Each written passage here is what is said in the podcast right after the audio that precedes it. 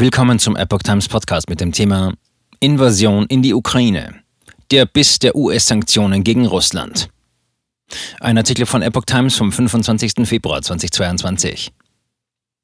Nach dem Beginn des Krieges in der Ukraine wollen die USA, die EU, Japan und weitere Russland durch umfangreiche Sanktionen abstrafen. Wie sehr die Maßnahmen Russlands Wirtschaft schaden, wird sich wohl erst in einiger Zeit zeigen.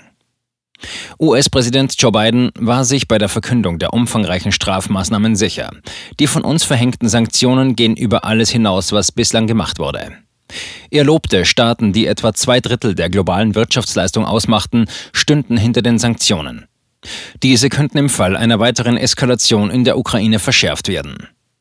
Russische Banken werden mit Sanktionen belegt. Die USA importieren bedeutende Mengen russisches Öl. Insgesamt ist die Wirtschaft aber deutlich weniger mit Russland verzahnt als jene der europäischen Staaten. Doch die US-Regierung kontrolliert eine mächtige Waffe, den Zugang zum weltgrößten Finanzmarkt und der globalen Reserve- und Handelswährung, dem US-Dollar. Diesen Hebel setzt Washington nun mit den westlichen Bündnispartnern ein, um russische Finanzinstitute zu internationalen Parias zu machen. Sechs russische Banken, darunter das zweitgrößte Institut des Landes, VTB Bank, sind komplett von Sanktionen betroffen. Das bedeutet, US-Personen und Firmen dürfen mit ihnen keine Geschäfte machen. Ihr Vermögen in den USA oder auch nur ihre Guthaben, die mit dem US-Finanzsystem in Berührung kommen, werden eingefroren. Zudem verbietet die Regierung allen US-Instituten weiter Konten für das größte russische Finanzinstitut Sberbank zu unterhalten. Damit werden Geschäfte in US-Dollar für die Bank, die nach Angaben des Weißen Hauses etwa ein Drittel aller russischen Vermögen verwaltet, extrem erschwert. Transaktionen russischer Finanzinstitutionen unterbrochen. Der Dollar und der Euro sind weltweit die wichtigsten Handelswährungen, die in vielen internationalen Geschäften auch nicht leicht zu ersetzen sind. Das US-Finanzministerium erklärte es so, russische Finanzinstitutionen führen weltweit täglich Währungsgeschäfte im Wert von 46 Milliarden US-Dollar aus, von denen 80 Prozent in US-Dollar passieren. Die große Mehrheit dieser Transaktionen wird nun unterbrochen. Nunmehr seien rund 80 Prozent aller russischen Einlagen Ziel von Sanktionen, so das Ministerium. Für bestimmte Geschäfte, etwa im Öl- und Gasbereich, gibt es jedoch auch Sondergenehmigungen, weil eine Störung des für Russland finanziell enorm wichtigen Energiegeschäfts auch für die Europäer und Amerikaner schmerzhaft wäre. Auch sind die russischen Banken nicht alle gleichermaßen abhängig von Kapital in Fremdwährung. Die russische Zentralbank hat zudem bereits erklärt, dass sie für die von westlichen Sanktionen betroffenen Banken alle Geschäfte in Rubel sowie in ausländischen Währungen garantiere. Russland verfügt über hohe Währungsreserven, doch auch die sind nicht unendlich.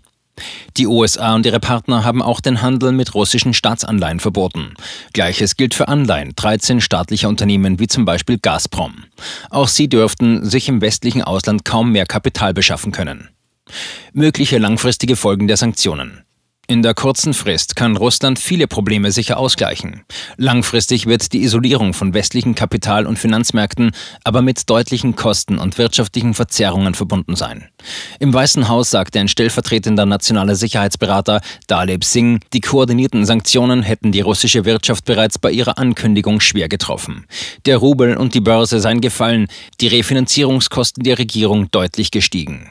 Diese Auswirkungen werden mit der Zeit zu höherer Inflation, höheren Zinsen, niedrigerer Kaufkraft, niedrigeren Investitionen, weniger Produktivität, weniger Wachstum und niedrigeren Lebensstandards in Russland führen, sagte Singh. Neue Exportkontrollen. Die US-Regierung verbietet den Export von Hightech-Produkten nach Russland, darunter zum Beispiel Halbleiter, Computer, Telekommunikations- und Verschlüsselungstechnik oder bestimmte Teile für die Luft- und Seefahrtindustrie. Zudem soll das teils auch für Produkte gelten, die im Ausland hergestellt sind, aber US-Technologie beinhalten. Nach Angaben des Weißen Hauses betreffen die Restriktionen rund 50 Prozent aller Hightech-Importe Moskaus. Das wird ernsthafte Kosten für die russische Wirtschaft verursachen, sowohl sofort als auch mit der Zeit, sagt der US-Präsident Biden. Wir werden ihre Fähigkeiten beschneiden, im Wettbewerb der Hightech-Wirtschaft des 21. Jahrhunderts zu bestehen, sagte er. Laut einem Statement der Semiconductor Industry Association, einem Lobbyverband der US-Chip-Hersteller, könnten die neuen Regeln für Russland durchaus erheblich sein. Die Geschäfte der Branche dürften sie aber nicht groß belasten. Das Land sei kein wichtiger Abnehmer und mache nicht mal 0,1 Prozent der weltweiten Chip-Umsätze aus.